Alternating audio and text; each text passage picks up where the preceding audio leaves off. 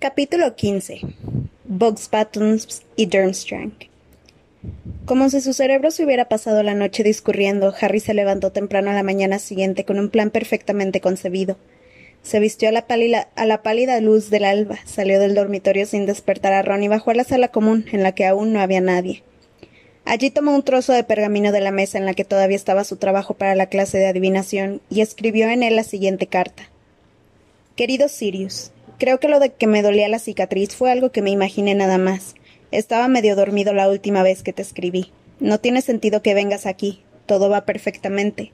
No te preocupes por mí. Mi cabeza está bien. Harry. Salió por el hueco del retrato, subió por las escaleras del castillo que estaba sumido en el silencio. Solo lo retrasó Pips, que intentó vaciar un jarrón grande encima de él, en medio del corredor del cuarto piso.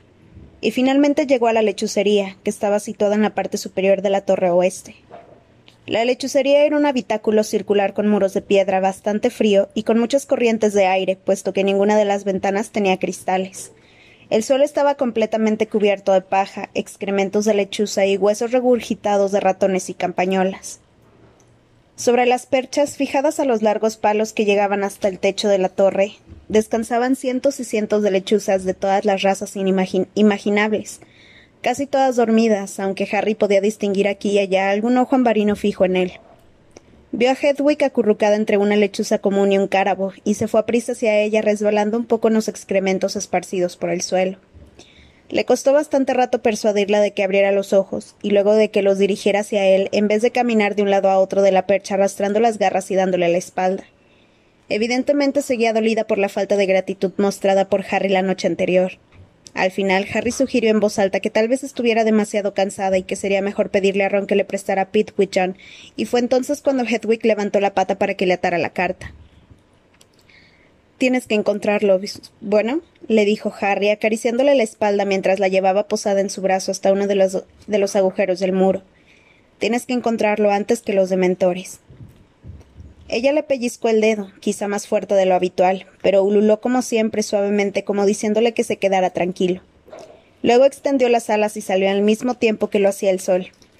Harry la contempló mientras se perdía de vista, sintiendo la ya habitual molestia en el estómago. Había estado demasiado seguro de que la respuesta de Sirius lo aliviaría de las preocupaciones en vez de incrementárselas.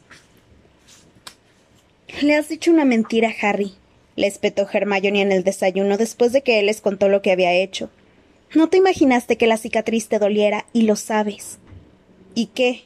repuso Harry. No quiero que vuelvas Caban por mi culpa. Déjalo, le dijo Ron a Hermione bruscamente cuando ella abrió la boca para argumentar contra Harry. Y por una vez, Hermione le hizo caso y se quedó callada. Durante las dos semanas siguientes, Harry intentó no preocuparse por Sirius. La verdad era que cada mañana, cuando llegaban las lechuzas, no podía dejar de mirar muy nervioso en busca de Hedwig, y por las noches, antes de ir a dormir, tampoco podía evitar representarse horribles visiones de Sirius acorralado por los dementores en alguna oscura calle de Londres. Pero entre una cosa y otra intentaba apartar sus pensamientos de su padrino. Hubiera querido poder jugar al Quidditch para distraerse. Nada le iba mejor a una mente atribulada que una buena sesión de entrenamiento. Por otro lado, las clases, las clases estaban haciendo más difíciles y duras que nunca, en especial la de defensa contra las artes obscuras. Para su sorpresa, el profesor Modi anunció que le echaría la maldición Imperius por turno, tanto para mostrarle su poder como para ver si podían resistirse a sus efectos. Pero. Pero usted dijo que eso estaba prohibido, profesor, le dijo una vacilante Hermione al tiempo que Modi apartaba las mesas con un movimiento de la varita dejando un amplio espacio en el medio del aula. Usted dijo que usarlo contra otro ser humano estaba. Dumbledore quiere que les enseñe cómo es. La interrumpió Modi, girándose a Hermione el ojo mágico y fijándolo sin parpadear en una mirada sobrecogedora. Si alguno de ustedes prefiere aprenderlo del modo más duro, cuando alguien le eche la maldición para controlarlo completamente, por mí de acuerdo. Puede salir del aula. Señaló la puerta con un dedo, con un dedo nudoso. Hermione se puso muy colorada y murmuró algo de que no había querido decir que deseara irse. Harry y Ron se sonrieron el uno al otro. Sabían que Hermione prefería beber pus de tubérculo antes que perderse una clase tan importante. Modi empezó a llamar por señas a los alumnos y a echarles la maldición imperios. Harry vio cómo sus compañeros de clase, uno tras otro, hacían las cosas más extrañas bajo su influencia. Dean Thomas dio tres vueltas al aula a la pata coja cantando el himno nacional. Lavender Brown imitó una ardilla y Neville ejecutó una serie de movimientos gimnásticos muy sorprendentes de los que hubiera sido completamente incapaz en estado normal. Ninguno de ellos parecía capaz de oponer ninguna resistencia a la maldición y se recobraban solo cuando Modi la anulaba. Potter, gruñó Modi. Ahora te toca a ti. Harry se adelantó hasta el centro del aula en el espacio despejado de mesas. Modi levantó la varita mágica, lo apuntó con ella y dijo Imperio. Fue una sensación maravillosa. Harry se sintió como flotando cuando toda preocupación y todo pensamiento desaparecieron de su cabeza, no dejándole otra cosa que una felicidad vaga que no sabía de dónde venía.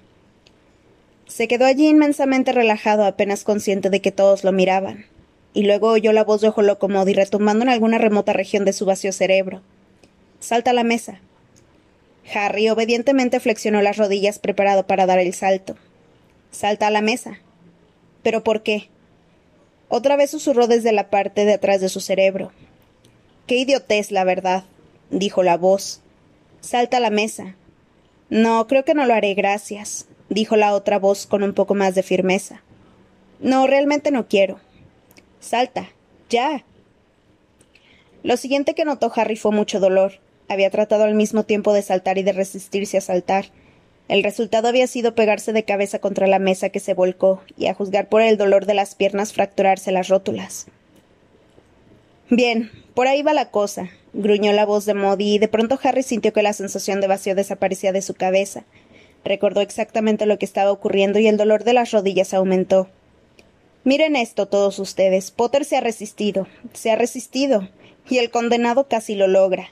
Lo volveremos a intentar, Potter, y todos los demás presten atención. Mírenlo a los ojos, ahí es donde pueden verlo. Muy bien, Potter, de verdad que muy bien. No les resultará fácil controlarte. Por la manera en que habla, murmuró Harry una hora más tarde, cuando salía cojeando del aula de defensa contra las artes obscuras. Modi se había empeñado en hacerle repetir cuatro veces la experiencia hasta que logró resistirse completamente a la maldición Imperios. Se diría que estamos a punto de ser atacados de un momento a otro. Sí, es verdad, dijo Ron, dando alternativamente un paso y un brinco. Había tenido muchas más dificultades con la maldición que Harry, aunque Modi le aseguró que los efectos se habrían pasado para la hora de la comida. Hablando de paranoias, Ron echó una mirada nerviosa por encima del hombro para comprobar que Modi no estaba en ningún lugar en que pudiera oírlo y prosiguió. No me extraña que en el ministerio estuvieran tan contentos de desembarazarse de él. ¿No le oíste contarle a Seamus lo que le hizo a la bruja que le gritó Bu por detrás el día de los, de los inocentes? ¿Y cuándo se supone que vamos a ponernos al tanto de la maldición Imperius con todas las otras cosas que tenemos que hacer? Todos los alumnos de cuarto habían apreciado un evidente incremento en la cantidad de trabajo para aquel trimestre. La profesora McGonagall les explicó a qué se debía cuando la clase recibió con quejas los deberes de transformaciones que ella acababa de ponerles. Están entrando en una fase muy importante de su educación mágica, declaró con ojos centelleantes. Se acercan los exámenes para el timo. Pero si no tendremos el timo hasta el quinto curso, objetó Dean Thomas. Es verdad, Thomas, pero créeme, tienen que prepararse lo más posible. La señorita Granger sigue siendo la única persona de la clase que ha logrado convertir un erizo en un alfiletero como Dios manda. Permíteme recordarte que el tuyo, Thomas, aún se hace una pelota cada vez que alguien se le acerca con un alfiler. Hermione, que se había ruborizado, trató de no parecer demasiado satisfecha de sí misma. A Harry y Ron les, les, costó contener la risa en la siguiente clase de adivinación, cuando la profesora Triloni les dijo que les había puesto sobresaliente en los trabajos. Leyó pasajes enteros de sus predicciones, elogiándolos por la indiferencia con que aceptaban los horrores que les deparaba el futuro inmediato. Pero no les hizo tanta gracia cuando ella les mandó repetir el trabajo para el mes siguiente. A los dos se, les había agotado el repertorio de desgracias. El profesor Vince, el fantasma que enseñaba historia de la magia, les mandaba redacciones todas las semanas sobre las revueltas de los duendes en el siglo XVIII. El profesor Snape los obligaba a descubrir antídotos, y se lo tomaron muy en serio porque había dado a entender que envenenaría a uno de ellos antes de Navidad para ver si el antídoto funcionaba. Y el profesor Flitwick les había ordenado leer tres libros más como preparación a su clase de encantamientos convocadores. Hasta Hagrid los cargaba con un montón de trabajo. Los escregutos de cola explosiva crecían a un ritmo sorprendente, aunque nadie había descubierto todavía que comían. Hagrid estaba encantado y, como parte del proyecto, le sugirió ir a la cabaña una tarde de cada dos para observar los escregutos y tomar notas sobre su extraordinario comportamiento. No lo haré, se negó rotundamente Malfoy cuando Hagrid les propuso aquello, en el aquello con el aire de un Santa Claus que sacara de su saco un nuevo juguete. Ya tengo bastante con ver esos bichos durante las clases, gracias. De la cara de Hagrid desapareció la sonrisa. Harás lo que te digo, gruñó. O seguiré el ejemplo del profesor Modi. Me han dicho que eres un hurón magnífico, Malfoy. Los de Gryffindor estallaron en carcajadas. Malfoy enrojeció de cólera, pero dio la impresión de que el recuerdo del castigo que le había infligido Modi era lo bastante doloroso para impedirle replicar. Harry, Ron y Hermione volvieron al castillo al final de la clase de muy buen humor. Haber visto que Hagrid ponía en su sitio a Malfoy era especialmente gratificante, sobre todo porque éste había hecho todo lo posible el año anterior para que despidieran a Hagrid. Cuando llegaron al vestíbulo no pudieron pasar debido a la multitud de estudiantes que estaban arremolinados al pie de la escalinata de mármol alrededor de un gran letrero. Ron, el más alto de los tres, se puso de puntillas para echar un vistazo por encima de las cabezas de la multitud y leyó en voz alta el cartel. Torneo de los Tres Magos. Los representantes de Box Pattons y Durmstrang llegarán a las seis en punto del viernes 30 de octubre. Las clases se interrumpirán media hora antes. Estupendo, dijo Harry. La última clase del viernes es pociones. A Snape no le dará tiempo de envenenarnos a todos. Los estudiantes deberán llevar sus libros y mochilas a los dormitorios y reunirse a la salida del castillo para recibir a nuestros huéspedes antes del banquete de bienvenida. Solo falta una semana, dijo emocionado Ernie Macmillan, Macmillan, un alumno de Hufflepuff saliendo de la aglomeración. Me pregunto si Cedric estará enterado. Me parece que voy a decírselo. ¿Cedric? dijo Ron sin comprender mientras Ernie se iba a toda prisa.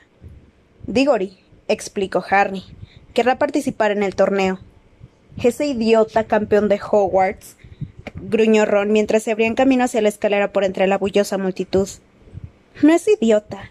Lo que pasa es que no te gusta porque venció al equipo de Gryffindor en el partido de Quidditch, repuso Hermione. He oído que es un, que es un estudiante realmente bueno. Y es perfecto.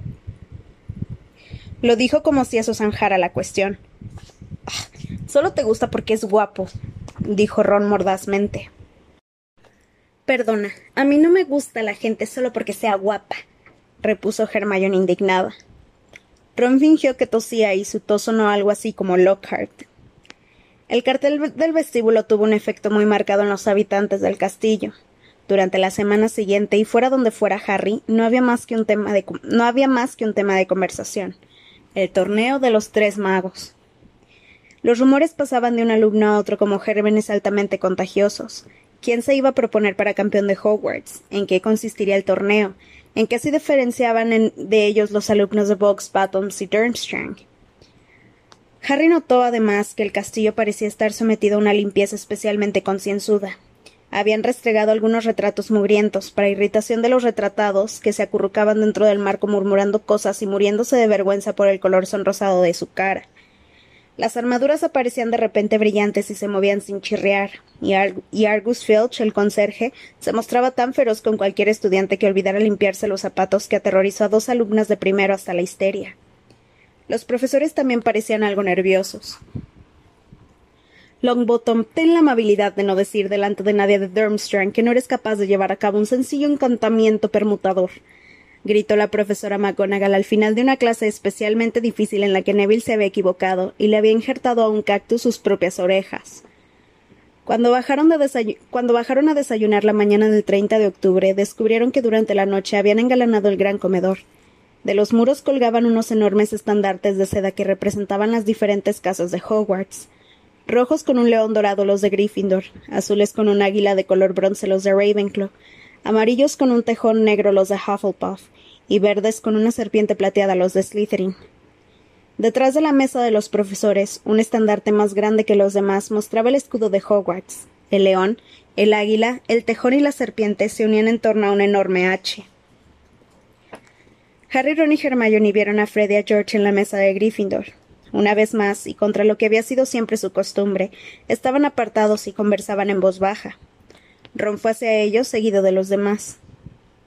Esto es muy difícil de verdad, le decía George a Fred con tristeza. Pero si no nos habla personalmente, tendremos que enviarle la carta. O metérsela en la mano. No nos puede evitar eternamente. ¿Quién los evita? quiso saber Ron, sentándose a su lado. Me gustaría que fueras tú, contestó Fred, molesto por la interrupción. ¿Qué te parece tan difícil? le preguntó Ron a George. Tener de hermano a un imbécil entrometido como tú, respondió George. ¿Ya se les ha ocurrido algo para participar en el torneo de los tres magos? inquirió Harry. ¿Han pensado alguna otra cosa para entrar? Le pregunté a McGonagall cómo escogían a los campeones, pero no me lo dijo, repuso George con amargura. Me mandó callar y seguir con la transformación del mapache. Me gustaría saber cuáles eran las pruebas, comentó Ron pensativo. Porque yo creo que nosotros podríamos hacerlo, Harry. Hemos hecho antes cosas muy peligrosas. No delante de un tribunal, replicó Fred. McGonagall dice que puntuarán a los campeones según cómo lleven a cabo las pruebas. ¿Quiénes son los jueces? preguntó Harry. Bueno, los directores de los colegios participantes deben de formar parte del tribunal, dijo, dijo Fred, y todos se volvieron hacia él bastante sorprendidos. Bueno, escuché que los tres resultaron heridos durante el torneo de 1792, cuando se soltó un basilisco que tenían que atrapar los campeones. Ella advirtió cómo la miraban y con su acostumbrado aire de impaciencia cuando veía que nadie había leído los libros que ella conocía, explicó Están todo en historia de la magia. Aunque, desde luego, ese libro es muy de fiar, no es muy de fiar. Un título más adecuado sería Historia censurada de Hogwarts, o bien Historia tendenciosa y selectiva de Hogwarts, que pasa por alto los aspectos menos favorecedores del colegio. ¿De qué hablas? preguntó Ron, aunque Harry creyó saber a qué se refería. Los derechos de los elfos, dijo Hermione en voz alta, lo que le confirmó a Harry que no se había equivocado. Ni una sola vez en más de mil páginas hace la historia de Hogwarts una sola mención a que somos cómplices de la opresión de un centenar de esclavos. Harry movió la cabeza a un lado y otro con desaprobación y se dedicó a los huevos revueltos que tenían en el plato. Su carencia de entusiasmo y la de Ron no había refrenado lo más mínimo la determinación de Hermione de luchar a favor de los elfos domésticos. Era cierto que tanto uno como otro habían puesto los dos sickles que daban derecho a una insignia de la PEDDO, pero lo habían hecho tan solo para no molestarla. Sin embargo, habían malgastado el dinero, ya que si habían logrado algo era que Hermione se volviera más radical. Les había estado dando la lata desde aquel momento, primero para que se pusieran las insignias, luego para que persuadieran a otros de que hicieran lo mismo. Y cada noche Hermione paseaba por la sala común de Gryffindor acorralando a la gente y haciendo sonar la alcancía ante sus narices. Son conscientes de que son criaturas mágicas que no perciben sueldo y trabajan en condiciones de esclavitud, las que les cambian las sábanas de la cama, les encienden el fuego, les limpian las aulas y les preparan la comida, les decía casi furiosa. Algunos como Neville había pagado solo para que Hermione dejara de mirarlo con el entrecejo fruncido.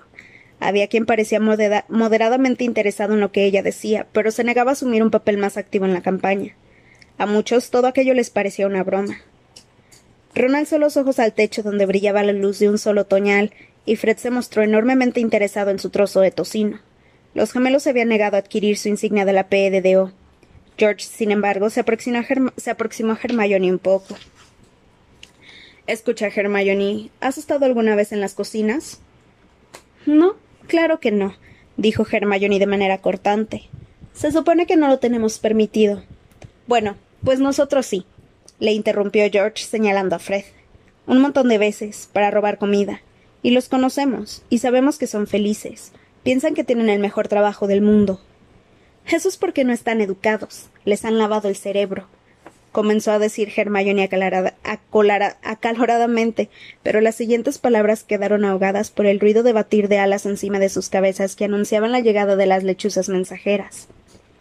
Harry levantó la vista inmediatamente y vio a Hedwig que volaba hacia él. Hermione se cayó de repente.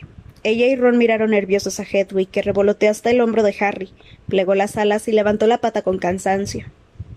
Harry le desprendió la respuesta de Sirius de la pata y le ofreció a Hedwig los restos de su tocino, que comió agradecida.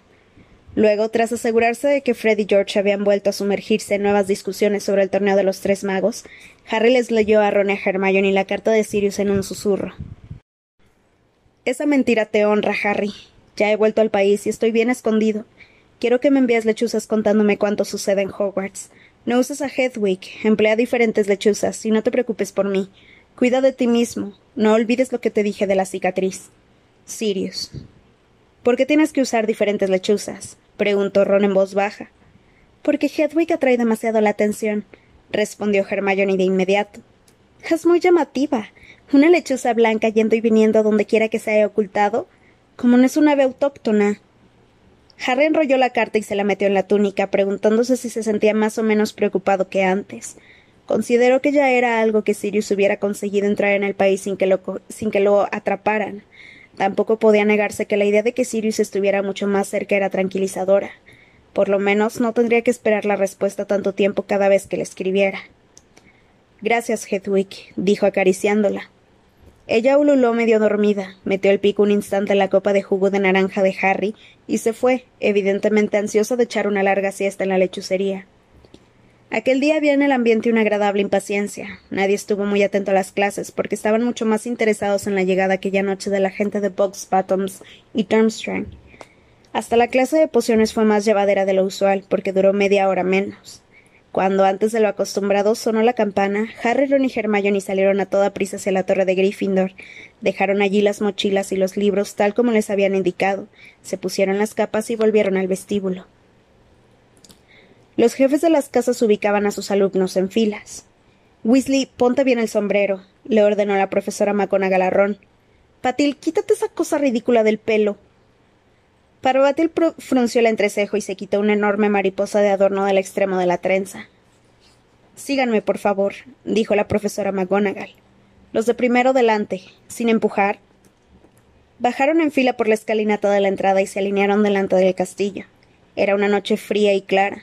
Obscurecía y una luna pálida brillaba ya sobre el bosque prohibido. Harry, de pie entre Ron y Hermione en la cuarta fila, vio a Dennis Creevy temblando de emoción entre otros alumnos de primer curso. Son casi las seis, anunció Ron, consultando el reloj y mirando el camino que iba a la verja de entrada. ¿Cómo piensan que llegarán? ¿En el tren? No creo, contestó Hermione. Entonces, ¿cómo? ¿En escoba? dijo Harry, levantando la vista al cielo estrellado. No creo tampoco. No desde tan lejos. ¿En traslador? sugirió Ron. ¿Pueden aparecerse? A lo mejor en sus países está permitido aparecerse antes de los diecisiete años. Nadie puede aparecerse dentro de los terrenos de Hogwarts. ¿Cuántas veces se los tengo que decir? exclamó Hermione perdiendo la paciencia. Escudriñaron nerviosos los terrenos del colegio que se oscurecían cada vez más. No se movía nada por allí. Todo estaba en calma, silencioso y exactamente igual que siempre. Harry empezaba a tener un poco de frío y confió en que se dieran prisa. Quizá los extranjeros preparaban una llegada espectacular. Recordó lo que había dicho el señor Weasley en el camping antes de los mundiales. Siempre es igual, no podemos resistirnos a la ostentación cada vez que nos juntamos. Y entonces, desde la última fila en la que estaban todos los profesores, Dumbledore gritó Ajá. Si no me equivoco, se acercan los representantes de Box Pattons. ¿Por dónde? preguntaron muchos con impaciencia, mirando en diferentes direcciones. Por allí, gritó uno de sexto, señalando hacia el bosque. Una cosa larga, mucho más larga que una escoba, y de hecho que cien escobas, se acercaba el castillo por el cielo azul oscuro, haciéndose cada vez más grande. Es un dragón, gritó uno de los de primero, perdiendo los estribos por completo. No seas idiota, es una casa voladora, le dijo Dennis Creevy. La suposición de Dennis estaba más cerca de la realidad. Cuando la gigantesca forma negra pasó por encima de las copas de los árboles del bosque prohibido, casi rozándolas, y la luz que provenía del castillo la iluminó, vieron que se trataba de un carruaje colosal, de color azul pálido y del tamaño de una casa grande. Este volaba hacia ellos, tirado por una docena de caballos alados de color tostado, pero con la crin y la cola blancas, cada uno del tamaño de un elefante. Las tres filas delanteras de alumnos se echaron para atrás cuando el carruaje descendió precipitadamente y aterrizó a tremenda velocidad. Entonces golpearon el suelo los cascos de los caballos, que eran más grandes que platos, metiendo tal ruido que Neville dio un salto y pisó a un alumno de Slytherin de quinto curso. Un segundo más tarde el carruaje se posó en tierra, rebotando sobre las enormes ruedas mientras los caballos sacudían su enorme cabeza y movían unos grandes ojos claros. Antes de que la puerta del carruaje se abriera, Harry vio que llevaba un escudo, dos varitas mágicas doradas cruzadas, con tres estrellas que surgían de cada una. Un muchacho vestido con túnica de color azul pálido saltó del carruaje al suelo, hizo una inclinación, buscó con las manos durante un momento algo en el suelo del carruaje y desplegó una escalerilla dorada. Respetuosamente retrocedió un paso. Entonces, Harry vio un zapato negro brillante con tacón alto que salía del interior del carruaje. Era un zapato del mismo tamaño que un trineo infantil. Al zapato le siguió casi inmediatamente la mujer más grande que Harry había visto nunca. Las dimensiones del carruaje y de los caballos quedaron inmediatamente explicadas. Algunos ahogaron un grito. En toda su vida Harry solo había visto una persona tan gigantesca como aquella mujer, y ese era Hagrid. Le parecía que eran exactamente igual de altos, pero aún así, y tal vez porque estaba habituado a Hagrid, aquella mujer que ahora observaba observaba desde el pie de la escalerilla a la multitud, que a su vez la miraba atónita a ella, parecía aún más grande. Al dar unos pasos entró de lleno en la zona iluminada por la luz del vestíbulo, y ésta reveló un hermoso rostro de piel morena, unos ojos cristalinos grandes y negros, y una nariz afilada. Llevaba el pelo recogido por detrás en la base del cuello con un moño reluciente. Sus ropas eran de satén negro y una multitud de cuentas de ópalo brillaban alrededor de la garganta y en sus gruesos dedos. Dumbledore comenzó a aplaudir. Los estudiantes, imitando a su director, aplaudieron también, muchos de ellos de puntillas para ver mejor a la mujer. Sonriendo graciosamente, ella avanzó hacia Dumbledore y extendió una mano reluciente. Aunque Dumbledore era alto, apenas tuvo que inclinarse para besársela. Mi querida Madame Maxime, dijo, bienvenida a Hogwarts. Ah, Dumbledore, repuso Madame Maxime con una voz profunda. Espero que esté bien. En excelente forma, muchas gracias, respondió Dumbledore. ¿Mis alumnos? dijo Madame Maxime, señalando tras ella con gesto languido. Harry, que no se había fijado en otra cosa que en Madame Maxime, notó que unos dos alumnos, chicos y chicas, todos los cuales parecían hallarse cerca de los veinte años, habían salido del carruaje y se encontraban detrás de ella. Estaban tiritando, lo que no era nada extraño, dado que las túnicas que llevaban parecían de seda fina, y ninguno de ellos tenía capa. Algunos se habían puesto bufandas o chales por la cabeza, por lo que alcanzaba a distinguir Harry, ya que los tapaba la enorme sombra proyectada por Madame Maxime, todos miraban el castillo de Hogwarts con aprensión. ¿Ha llegado ya Karkaroff? preguntó Madame Maxime. Se presentará de un momento a otro, aseguró Dumbledore. ¿Prefieren esperar aquí para saludarlo o pasar a calentarse un poco? Ah, lo segundo, me parece, respondió Madame Maxime. ¿Pero los caballos? Nuestro profesor de cuidado de criaturas mágicas se encargará de ellos encantado, declaró Dumbledore.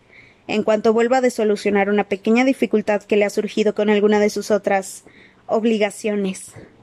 Con los escregutos, le susurró Ron a Harry. Ah, mis corceles requieren eh, una mano poderosa, dijo Madame Maxime, como si dudara que un simple profesor de cuidado de criaturas mágicas fuera capaz de hacer el trabajo son muy fuertes. Le aseguro que Hagrid podrá hacerlo, dijo Dumbledore sonriendo. Muy bien, asintió Madame Maxime haciendo una leve inclinación. Ah, y por favor, dígale a ese profesor Hagrid que estos caballos solamente beben whisky de malta puro. Descuide, dijo Dumbledore inclinándose a su vez.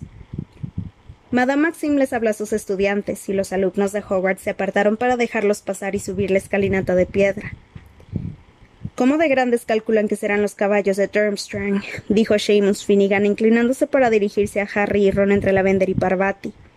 Si son más grandes que estos, ni siquiera, ni siquiera Hagrid podrá manejarlos, contestó Harry. Y eso si no lo han atacado los escregutos. Me pregunto qué habrá ocurrido. A lo mejor han escapado, dijo Ron esperanzado. Ah, no digas eso, dijo Hermione con un escalofrío. Me imagino todos sueltos por ahí. Uh. Para entonces ya tiritaban de frío esperando la llegada de la representación de Durmstrang. La mayoría miraba al cielo esperando ver algo. Durante unos minutos el silencio solo fue roto por los bufidos y el piafar de los enormes caballos de Madame Maxime. Pero entonces. ¿No oyes algo? preguntó Ron repentinamente. Harry escuchó. Un ruido misterioso, fuerte y extraño llegaba a ellos desde las tinieblas. Era un rumor amortiguado y un sonido de succión, como si una inmensa aspiradora pasara por el lecho de un río. El lago, gritó Lee Jordan, señalando hacia él.